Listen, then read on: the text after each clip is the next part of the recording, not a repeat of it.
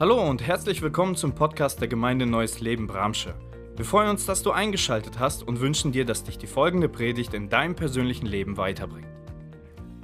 Der Predigtext heute Morgen ist nachzulesen im Römerbrief, dem Neuen Testament, dort im achten Kapitel, die Verse 13 abwärts. Denn so viele durch den Geist Gottes geleitet werden, die sind Kinder Gottes. Denn ihr habt nicht einen Geist der Knechtschaft empfangen, dass ihr euch wiederum fürchten müsstet, sondern ihr habt den Geist der Sohnschaft empfangen, indem wir rufen, aber lieber Vater. Die Bibel zeigt uns hier eine Selbstverständlichkeit, dass als Kind Gottes wir die Rede unseres Herrn hören können. Das müsste jedem Christen noch in Erinnerung sein. Man kann kein Christ werden, wenn nicht Gott zu uns geredet hat. Denn die Bibel sagt eben auch hier im Vorkapitel, also im Folgekapitel 10. Äh, Kapitel Vers 10 abwärts, dass man mit dem Herzen hört und auch glauben kann. Durch, und dieser Glaube kommt durch die Verkündigung oder die Predigt, wenn die Verkündigung und Predigt aus dem Geist Gottes inspiriert ist. Im Grundtext steht hier das Wort Rema. Also glauben können, dass Jesus Gottes Sohn ist und dass Jesus unser Retter ist, geht eigentlich nur über das lebendig gemachte Wort Gottes. So gesehen haben wir alle schon einmal die Stimme Gottes gehört, sonst hätten wir kein Christ werden können. So viele nun durch den Geist Gottes geleitet werden, die sind Kinder Gottes. Und dieser Text öffnet noch eine Folgeperspektive. Jetzt sind wir Kind Gottes geworden und das Normale ist, dass ein Kind auch seine Begrenzung erkennt und begreift, wie wir, als wir geboren worden sind. Wir waren hilflos und brauchten die Fürsorge unserer Mutter und unseres Vaters. Die haben uns Dinge beigebracht, sie haben zu uns geredet und wir mussten lernen, sie zu verstehen. Und so sind auch wir als wiedergeborene Christen in einen Prozess reingerufen worden, die Stimme Gottes zu hören zu lernen und verstehen zu lernen. Die Schrift sagt uns also, als Kinder Gottes ist das ein normales Programm, dass man sich, dass man hineinwächst in die Leitung des Heiligen Geistes. Der Hinweis, dass dieser Geist, der uns lenkt und leitet, ein besonderer ist, der ist jetzt wichtig. Es heißt hier zwar so lapidar, ihr habt keinen Geist der Knechtschaft empfangen. Ähm, was wird damit gesagt? Nun, wenn jemand ein Knecht geworden ist, hat er einen Chef. Und je nachdem, wie der Chef drauf ist, geht er mit dem Knecht um. Und er hat Verfügungsgewalt über seinen Knecht oder Sklave oder Diener und kann ihm zwingen, dieses oder das zu tun. Und genau das ist der Geist Gottes nicht. Er, er ist komplett anders. Er wird dich nicht zwingen. Und ich habe hier in der ersten Predigt heute Morgen das ein bisschen ausgemalt und gebe das nur verkürzt weiter.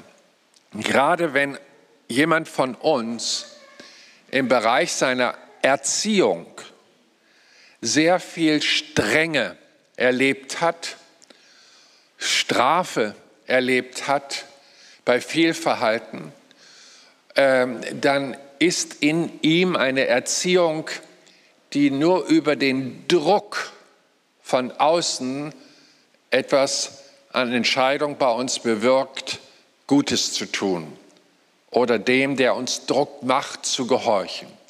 Jetzt wirst du aber Christ hast diese Erziehungserfahrung hinter dir und bringst sie mit in dein Christsein, dann liegt es absolut nahe, dass du erwartest, dass der himmlische Vater mit dir jetzt in gleicher Weise umgeht und dich mit großer Strenge, mit großem Druck zwingt, seinen Willen zu tun.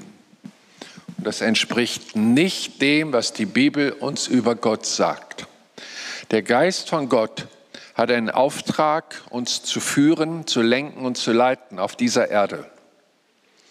Aber er tut das nicht unterdrückend oder erpressend, sondern führend. Er lockt, er umwirbt und geht mit uns himmlisch feinfühlig um.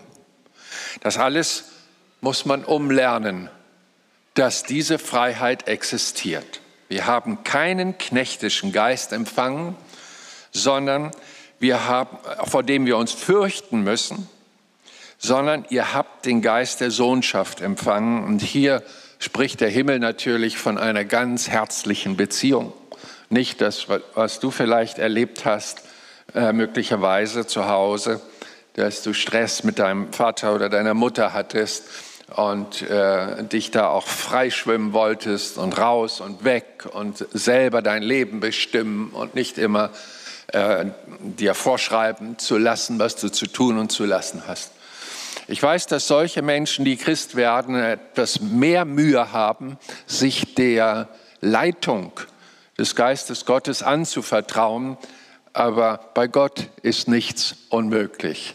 Er liebt uns zurecht, so dass wir gerne anfangen, mit ihm zu gehen.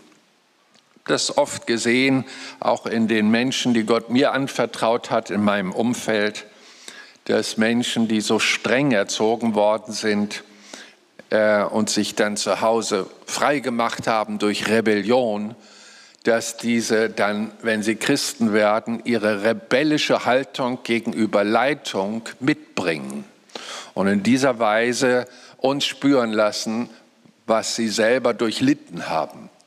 Und diese Form äh, gilt es zu überdenken. Und da mache ich auch dann gerne ein bisschen Fortsetzung. Lasst mich noch das Bild von Jesus gebrauchen, der sich vorstellt als der gute Hirte im Johannesevangelium 10. Kapitel. Und ich benutze hier gerne äh, den Unterschied zwischen einem Schafhirten und einem Schweinehirten.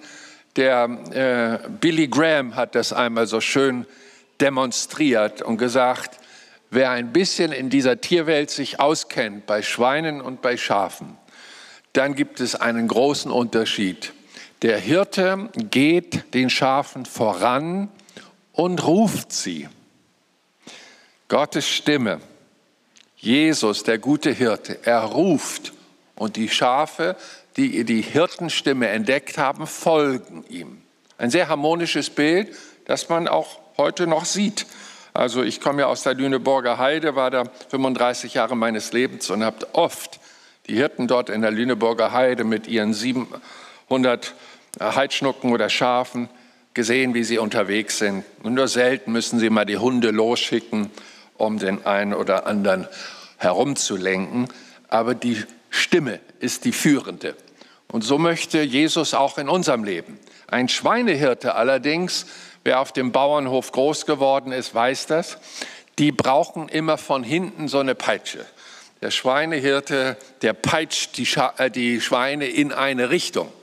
Und so ist der Teufel. Er schlägt uns und unterdrückt uns, tut uns weh und versucht uns so in unsere Richtung zu kriegen. Er sendet Peitschenhiebe der Bitterkeit in unser Leben und der Verleumdung und der Lüge und versucht uns so auch bitter zu machen, lügnerisch zu machen, Gleiches mit Gleichem zu vergelten. Zwei Riesenunterschiede. So lasst mich das unterstreichen wenn wir von der Führung des Geistes Gottes sprechen, sprechen wir wirklich von himmlischer Führung. Und das sagt ja auch unser Text, aber lieber Vater, aus Liebe zum Vater im Himmel werden wir seinen Willen tun, weil wir ihn lieben, weil er uns liebt, weil wir ein Liebesverhältnis haben. Wie sagen Verliebte, deine Bitte ist mir ein Befehl. Hey, ihr Ehepaare, kennt ihr diesen Satz?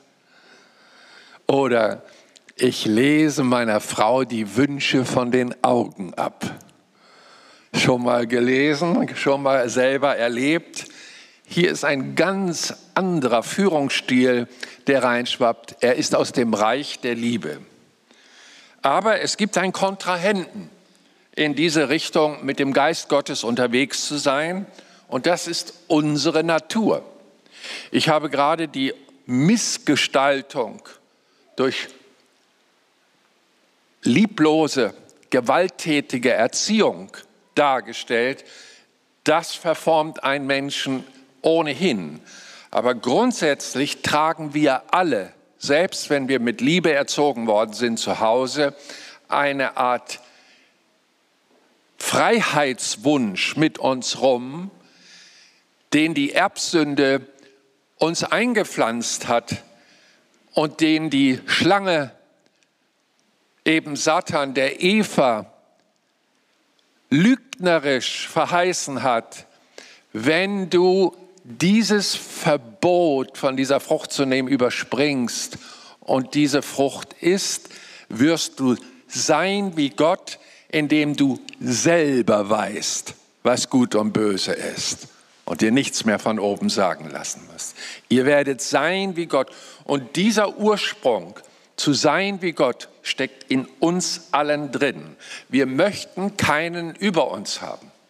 Wir möchten uns selber entdecken, unsere eigene Identität formen, unsere eigenen Wege gehen. Wir wollen den eigenen Ruhm gestalten, wie gut wir sind, wie toll wir sind und was wir alles können. Wir wollen geehrt werden von den Menschen, wie Gott geehrt werden soll von den Menschen, weil er der Herr allen Lebens ist. Aber unser Gott ist ein eifersüchtiger Gott, er teilt seine Ehre nicht. Auch hier muss man Gott kennenlernen und auch seine Pädagogik begreifen. So haben wir alle ein Erbe, das wir rumtragen. Die Bibel nennt diese alte Natur Fleisch. Römer 8, Vers 5, denn die, die nach dem Fleisch sind, sinnen auf das, was des Fleisches ist. Die aber nach dem Geist sind, sinnen auf das, was des Geistes ist. Das klingt ein bisschen mystisch.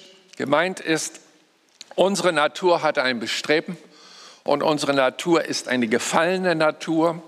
Es ist möglich, dass unsere Natur in uns Eifersucht aufsteigen lässt.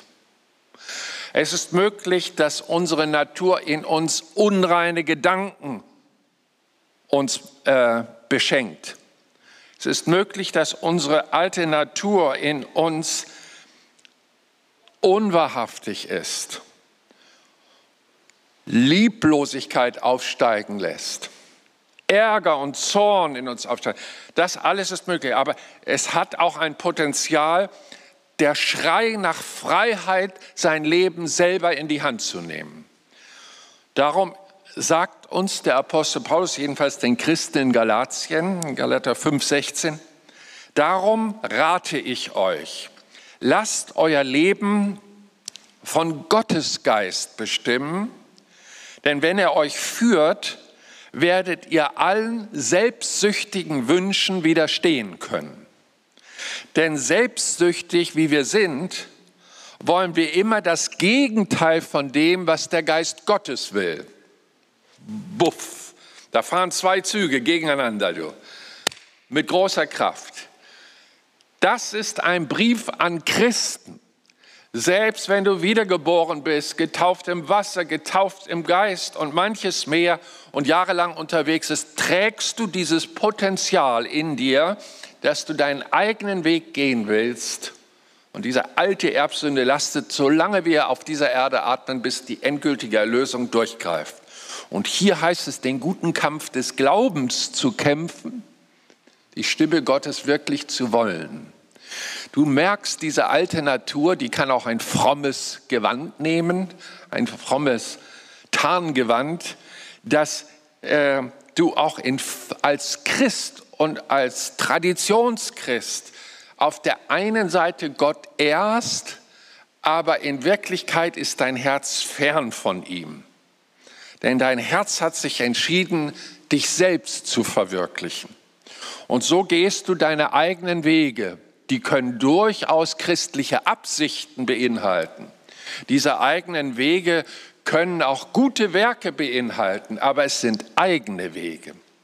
Die Bibel zeigt uns, dass diese Form krank ist, denn Selbstsucht, dieses Wort, das hier verwandt wird, ist letztendlich Egomanie, Narzissmus, wie, jemand, der selber glänzen will. Wir hatten vor ein paar Jahren jetzt äh, einen amerikanischen Präsidenten da, der mit seiner Begabung versuchte so zu glänzen, dass viele ihn ehren und das war seine Nahrung. Und so etwas steckt potenziell auch in uns, dass wir versuchen, durch Verhaltensweisen die Ehrung von Menschen zu bekommen. Und ähm, diese Form, wenn sie denn zunimmt und zunimmt, ist es eine Sucht. Wir können Dinge tun, die gesund sind. Ich bekomme auch immer wieder über die Jahre verschiedene Ehrungen, aber ich weiß, dass diese Ehre nicht mir gehört. Und wenn ich abends die Nachttischlampe ausmache, bringe ich die Ehrung des Tages zu dem, dem sie gebühren, meinem Gott, der mein Herz schlagen lässt, der mir Gaben gegeben hat, der mein Leben erhalten hat. Und das ist wichtig. Das heilt einen von Selbstsucht. Wenn du aber die Ehre der Menschen bei dir behältst, dann macht sie dich krank und du wirst süchtig danach, ohne dass du es selber merkst. Erst andere Menschen müssen dich darauf hinweisen, dass in deinem Lebensstil und Sprachstil sich alles um dich drehen muss. Ständig erzählst du, wie gut du bist und was du wieder geschafft hast und was du alles kannst. Und das sind Varianten des, ich werde, ihr werdet sein wie Gott. Und ihr merkt gar nicht, dass eure Bestimmung ist, zur Ehre Gottes zu leben, indem wir die Wege Gottes gehen, auch in dem Bereich der Moral, Ethik und insbesondere der Bestimmung unserer Fähigkeiten und Berufung. Gut, beide, sagt die Bibel hier, kämpfen gegeneinander, sodass ihr das Gute, das ihr doch eigentlich wollt, nicht ungehindert tun könnt. Wenn ihr aber aus der Kraft des Geistes lernt zu leben, seid ihr den Forderungen des Gesetzes nicht länger unterworfen. So bekämpft also Gott sei Dank nicht nur unsere alte Natur, das, was vom Geist an Wegleitung kommt, sondern wenn wir uns dem Geist Gottes anfangen zu unterstellen, gewinnen wir auch eine Kraft, die unsere alte Natur schwächt und unterdrückt. Man muss das ungefähr so sehen, als wenn zwei Naturen in uns sind. Je nachdem, welche Natur du in dir fütterst, die wird stark. Fütterst du deine alte Natur mit all ihren Selbstsüchteleien und negativen Tendenzen, indem du dem folgst, neidisch wirst, unseriös wirst, unmoralisch wirst, solche Dinge tust, wird dein Fleisch und deine Natur in dir stärker werden. Lässt du aber den Geist Gottes in deinem Leben stärker Raum geben, wirst du merken, dass dein geistliches Leben stärker wird, während deine Fleisch und deine Natur verhungert und immer weniger Einfluss in deinem Leben hat. Und deswegen berät uns die Heilige Schrift unter die Leitung des Heiligen Geistes uns zu begeben, weil das zugleich eine Befreiung bedeutet von dem, was uns von Gott wegtreibt. Nicht laut, leise. Halleluja, mich erquickt dieser Gedanke, den die Heilige Schrift so aufklärend uns vermittelt. Es ist doch pure Aufklärung, die wir da haben. Ich weiß, dass Christen selten bezweifeln, dass Gottes Führung für sie am besten ist. Nur man muss sie auch motivieren, die Führung Gottes zu suchen. Nicht zuletzt, weil es ja auch so viele Verheißungen in der Bibel gibt, wie es denen geht, die sich von Gott führen lassen. Und wir haben genügend Vorbilder in der Bibel, die Kraft und Mut bekommen haben durch die Präsenz des, der Gegenwart Gottes in ihrem Leben und so vorangegangen sind. Jesus Christus der hatte in Bezug auf Autorität, auf, gegenüber dem, der ihm was sagt. Der Heilige Geist soll dir ja was sagen und du sollst dich führen lassen. Gegen Autorität hatte Jesus ein gesundes Verhältnis. Das ist aber nicht normal in unserer Gesellschaft. Ich will das gerne aufarbeiten mit einem kleinen Exkurs. Denn um sich führen zu lassen, muss man ja auch vertrauen können, dass die Führung für einen gut ist. Jeder Mensch, der hier auf dieser Erde geboren wird, ist ja komplett hilflos und braucht jemanden, der sich um ihn kümmert. Das ging mir so, genauso wie dir. Und je nachdem, wo du groß geworden bist, deine Eltern bildeten eine Autorität über dein Leben. Du kanntest gar nichts anderes, dass deine Eltern beschlossen haben, wann du ins Bett kommst und schlafen sollst oder wann es was zu essen gibt. Das war einfach auf deinem Leben aufgesetzt durch die Fürsorge der Eltern. Wenn Eltern das nicht immer gut können und ihre Autorität auch missbrauchen, haben wir eben bedacht, dann entstehen natürlich auch Misstrauen gegenüber Eltern. Wenn der Vater sagt dem Sohn, okay, am Samstag um 16 Uhr komme ich mit auf den Fußballplatz und will sehen, wie gut du Fußball spielen kannst. Und er sagt zum fünften Mal oder zum zehnten Mal, sorry, mein Sohn, äh, ich habe doch keine Zeit, da ist was Wichtigeres gekommen, ist doch die Botschaft eindeutig. Mein Sohn, du bist mir nicht so wichtig wie meine Termine. Und dass da bei dem Sohn innerlich Misstrauen entsteht gegenüber den Worten seines eigenen Vaters, ist komplett normal und menschlich. Und wenn dieser Mensch jetzt einmal Christ wird, bringt er grundsätzlich, weil er auch wieder ein Vater auftaucht, auch wenn er im Himmel ist, ein Misstrauen mit, ob das, was er einem zusagt, auch wirklich hält. Und so gibt es die unterschiedlichsten Erfahrungen, die wir Menschen machen können in Bezug auf Lenken und Leiten. Besonders wir als deutsches Volk haben ein schweres, dunkles Erbe. Es gehört zu unserer Kultur, dass nämlich unsere Väter, ich spreche mal jetzt von meinem Alter, mein Vater war ein Nazi, Atheist, Hitler-Fan, mit 16 Jahren freiwillig gemeldet zur, zur Bundeswehr, zur Armee. Und dieser, diese Art und Weise, wie er für diesen Mann sein Leben bereit war zu geben, mit Krieg und allem, hat er gezeigt, was für eine Führungskraft dieser Hitler war und mit welch einer Faszination er die Menschen mobilisierte, dass sie ihm zujubelten. Und das ganze Führungsprogramm dieser schillernden Figur endete in Leid, Tod, Witwenschaft, Bankrott, Armut und Hunger dass diese Generation, die ja auch Kinder erzogen hat, wie mich, in Bezug auf Führung eine große Skepsis in sich tragen, ist völlig normal. Wir tragen alle bis in auch die kleine Generation durch unser Bildungssystem, die uns immer wieder aufklären, was wir hinter uns haben, dieses Erbe mit uns rum, dass wir einer Führung vertraut haben und verführt worden sind. Und ich habe festgestellt, als Pastor, der jetzt über 40 Jahre tätig ist, dass dieses Erbe wirklich hindert, dass Menschen, die Christen werden, zu 100 Prozent sich der Leitung und Führung des lebendigen Gottes anvertrauen. Die Bibel sagt von Jesus, dass er diese Schwierigkeiten nicht gehabt hat. Er hat gesagt, ich habe euch nichts gesagt, außer was der Vater im Himmel mir zuvor gesagt hat. Als ich als Jugendlicher diesen Text las, äh, habe ich mir gesagt, hatte der überhaupt keine eigene Meinung? Versteht ihr? Wie langweilig ist das? Hey, der glaubt nur das und tut nur das, was der Vater ihm sagt. Irgendwann ist doch mal Schluss, da war er doch schon 30.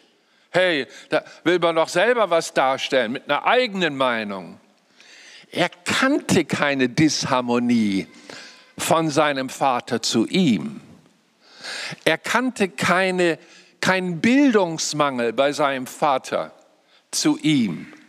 Er kannte keine Verführung von seinem Vater zu seinem Nachteil, sondern er kannte seinen Vater in Perfektion. Und aus diesem Grund trug er keine Rebellion gegenüber Leiterschaft in sich. Es ist ja landläufig bekannt, dass gerade Jugendliche Stress mit ihren Eltern kriegen, wenn sie anfangen, ihre eigene Identität zu suchen und sich die Frage stellen, wer bin ich, ohne dass Vater oder Mutter mir ständig sagt, wie ich zu sein habe. Wer bin ich, ohne dass der Lehrer mich ständig maßregelt und, und, und. Und der Vorgesetzte mir auch noch sagt, da ist eine Grundhaltung der Befreiung, ich will sehen, wer ich selber bin, ich will mir nichts sagen lassen. Das ist für eine Zeit unserer menschlichen Entwicklung in den Jugendjahren der sogenannten Pubertät genehmigt. Aber es darf nicht zu einer Dauerhaltung werden. Wir sollen uns ja auch selbst lieben, uns auch selber entdecken. Und wir sollen nicht glauben, weil der Vater glaubt, sondern wir sollen selber eine Glaubensbeziehung zu Gott finden und entwickeln. An diese Negativhaltung der Befreiung von jeglichem, was überein ist, wer das mit reinbringt in sein Christsein, er wird es sehr schwer haben, sich vom Geist Gottes führen zu lassen. Ich sehe, was die Bibel über Autorität sagt. Sie sagt uns, dass wer sich unter die Autorität Gottes begibt, von Gott auch Autorität bekommt. Interessanter Vorgang. Ist aber logisch. Ich führe euch mal in diesen Gedanken.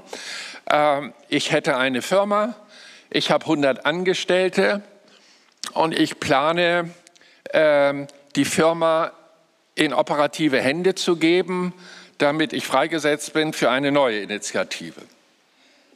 Was für einen Mitarbeiter werde ich mir aussuchen? Irgendein Besserwisser, der mich hintenrum unter den Angestellten immer schlecht macht und über mich schimpft?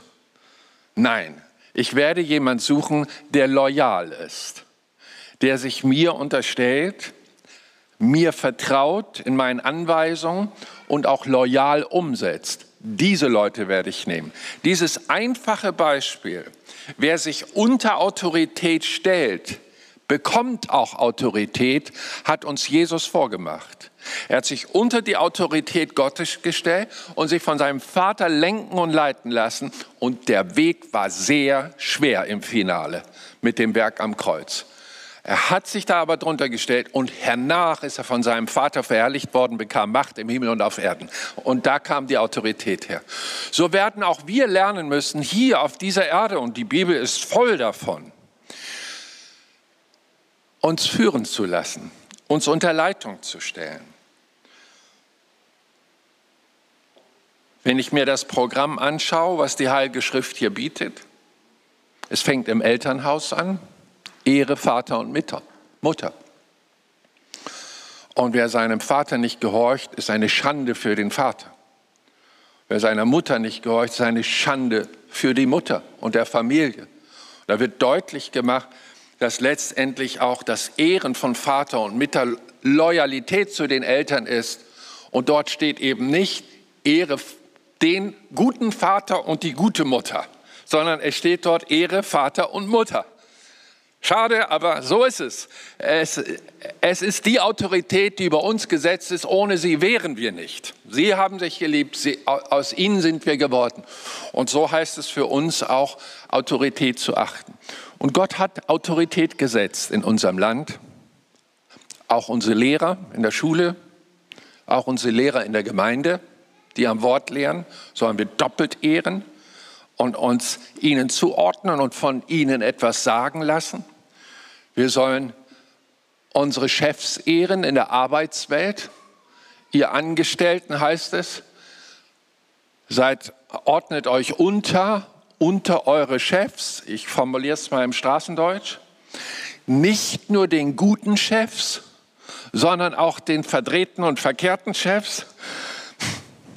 Also spätestens hier reißt mir die Hutschnur und ich sage, na, Habt ihr das gut überlegt, was ihr da in die Bibel geschrieben habt?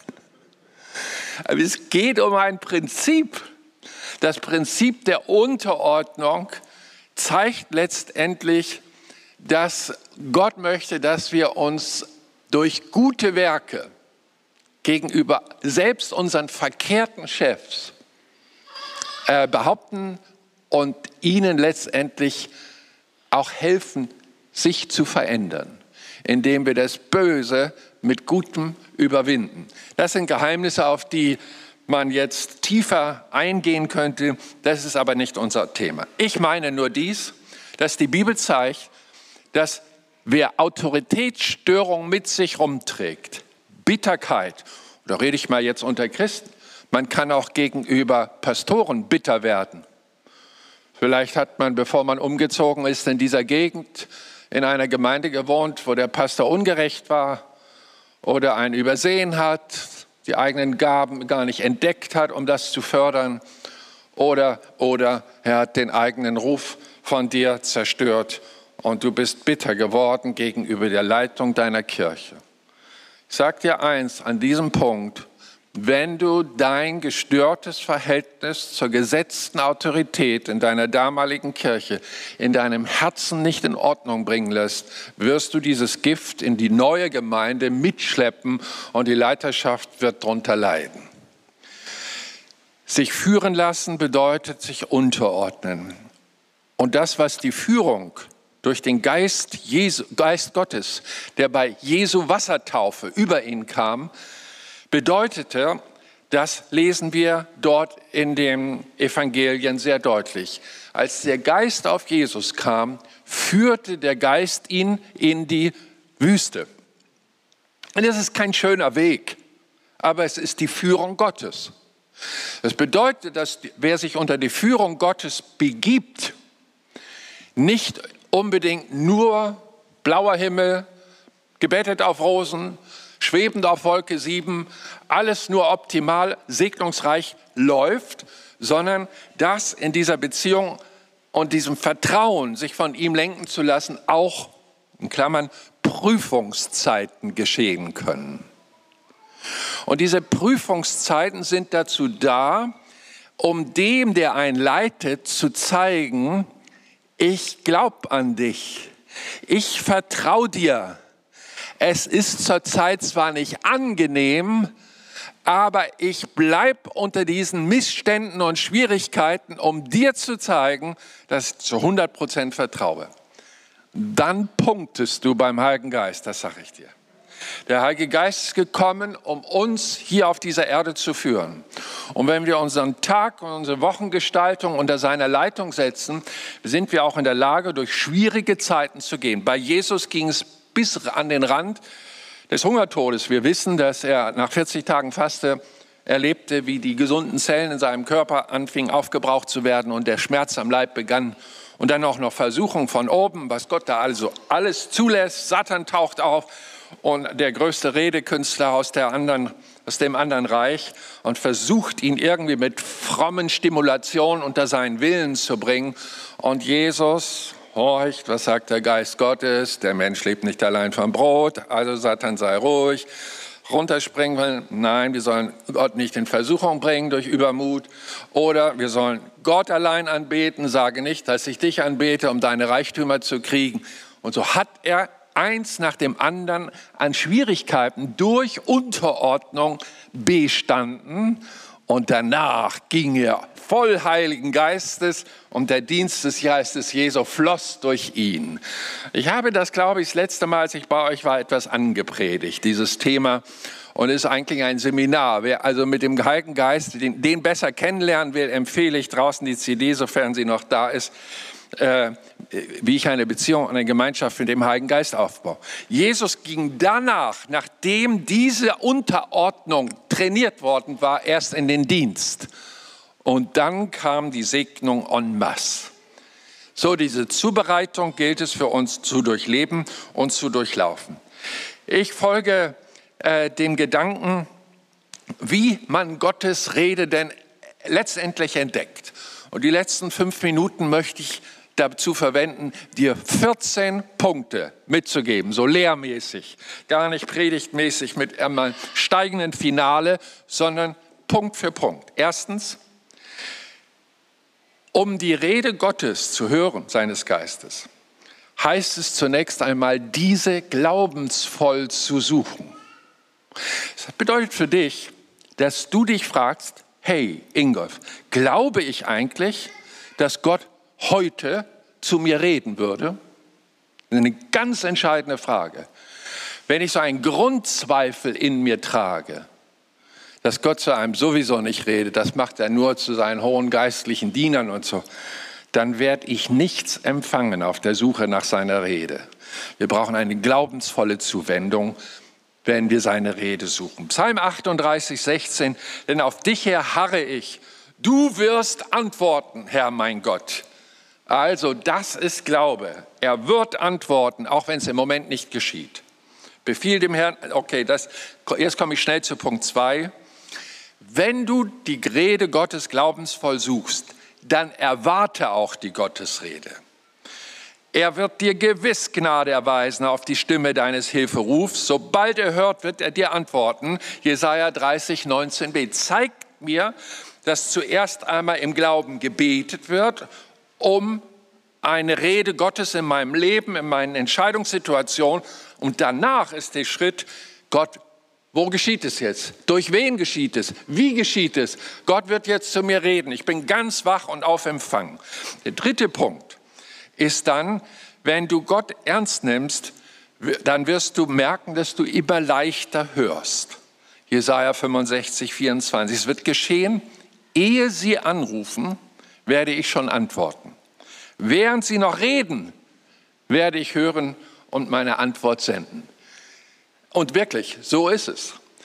Du kannst dein Ohr des Herzens trainieren, die Stimme Gottes zu hören und es geschieht leichter und schneller. Das ist das, was auch die Bibel hier verheißt. Vierter Punkt. Gottes Stimme entdecken, das ist auch ein Verlangen nach seiner Gnade. Und der junge Samuel diente dem Herrn vor Eli und das Wort des Herrn war selten in jenen Tagen, ein Gesicht war nicht häufig. Da heißt es in 1 Samuel 3,7, Samuel aber hatte den Herrn noch nicht erkannt und das Wort des Herrn war noch nicht ihm offenbar worden. Diese Gnade fehlte ihm noch. Und dann kommt der Trick, wie man die Rede Gottes freisetzt. Herr, rede, ich höre. So einfach rede, ich höre.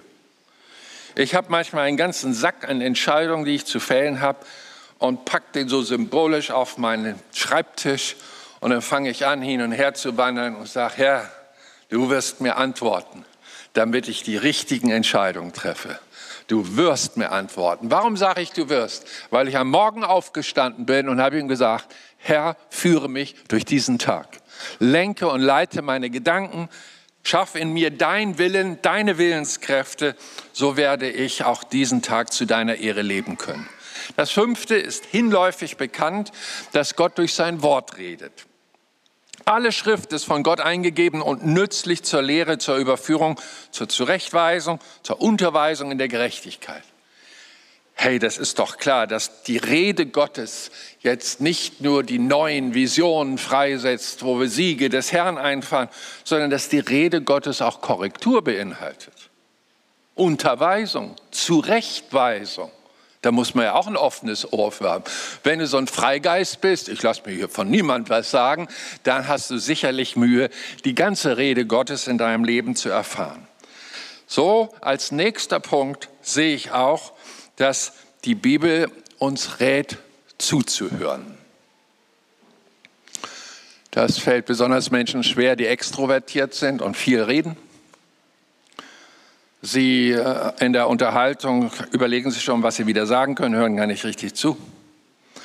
Und auch wir kommen zum Gott und reden und reden, reden, sprechen dann unser Amen und das war's, statt dass wir hören. Das ist ein bisschen meditativ. Das ist auf Sendung gehen. Was sagst du? Die Gedanken ausrichten auf ihn. Still werden. Lernen zuzuhören. Und dann kommt letztendlich auch die Antwort unseres Herrn. Lasst mich noch diesen Punkt hinzufügen. Hier, das habe ich unter sechs, dass Gott natürlich auch übernatürlich redet. Bei Saul war es eine Stimme aus dem Himmel. Ich hatte jemanden in unserer Gemeinde, der in einer Gefahrensituation war, wo er eine laute Stimme hörte. Alfred tritt drei Schritte zurück. Er war in einem Sägewerk und plötzlich riss das Riesensägenblatt und schoss vor ihm vorbei. Es hätte ihn mitten durchgeschnitten durch sein Leib. Und Gott kümmert sich um uns. Gott redet zu uns, wenn wir es ihm erlauben und ihn darum bitten. Und wir wissen, dass er auch mal ein Tier benutzen kann, um uns zu reden. Biliam lässt grüßen. Und achtens, auch zu unseren Gedanken. Befiehl dem Herrn deine Werke und deine Gedanken werden zustande kommen. Neuntens, und auch durch einen Mitchristen. Denn Jesus hat prophezeit, wer euch hört, hört mich. Wie schön ist das, wenn man in das Leben von Menschen sprechen kann und sie haben die Stimme Jesu entdeckt darin, der einem gedient hat. Neuntens also durch Christen. Zehntens durch seinen Geist. Denn nicht ihr seid die Redenden, sondern der Geist eures Vaters, der in euch redet. So haben wir vom Herrn mancherlei Gnadengaben. Elftens, durch die er redet. Prophetie, Weissagung, Zungenrede mit Auslegung. Das sind alles Instrumente, die der Geist mit benutzt. Und nicht zuletzt auch das sogenannte eingegebene Wort. Brannte nicht unser Herz, als wir die Schrift lasen oder diese Predigt hörten und wir merkten, der Herr hat sich aufgemacht, mit mir zu reden. An diesem Punkt unterbreche ich mal diese Predigtreihe. Euer Pastor wird weiter predigen in diese Richtung. Ihr habt eine spannende Zeit vor euch, denn unser Herr ist ein lebendiger Gott. Und er ist unser Vater im Himmel, der gerne mit seinen Kindern redet und der auch gerne mit dir redet. Das möchte ich dir so richtig in dein Herz schreiben, dass du das weißt. Mein Vater im Himmel redet gerne mit mir. Das musst du dir auch mal zusprechen, dass das eine Glaubenssubstanz in dir ist. Und er wird dich führen bis ins hohe Alter. Er wird dich führen in deiner Schwachheit. Er wird dich lenken und dein Leben groß machen. Ich schließe ab mit einem Beispiel, das jetzt gerade kommt. Ich meine, ich habe es vielleicht auch hier mal erwähnt. Ich habe eine ganz interessante Familiengeschichte mütterlicherseits. Meine Mutter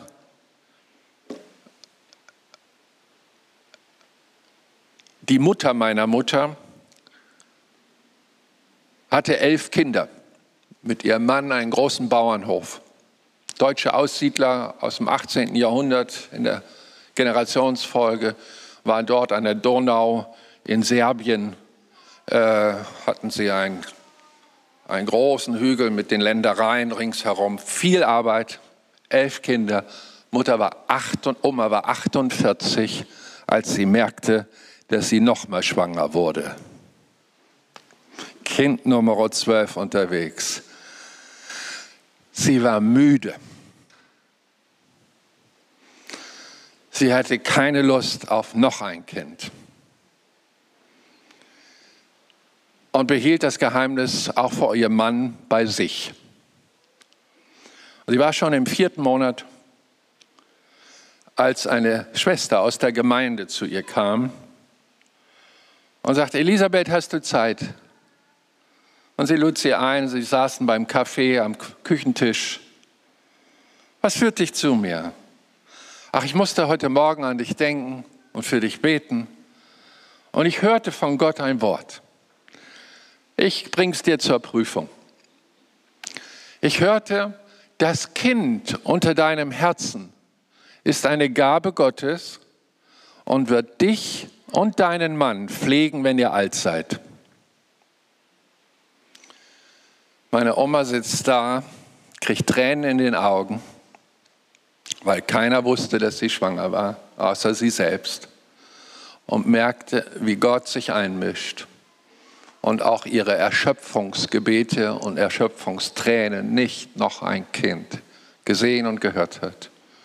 Er konnte nicht zu ihr selbst sprechen, er musste einen übernatürlichen Informationsweg wählen, damit sie auch ganz sicher weiß, dass er einen Plan hat mit diesem Kind.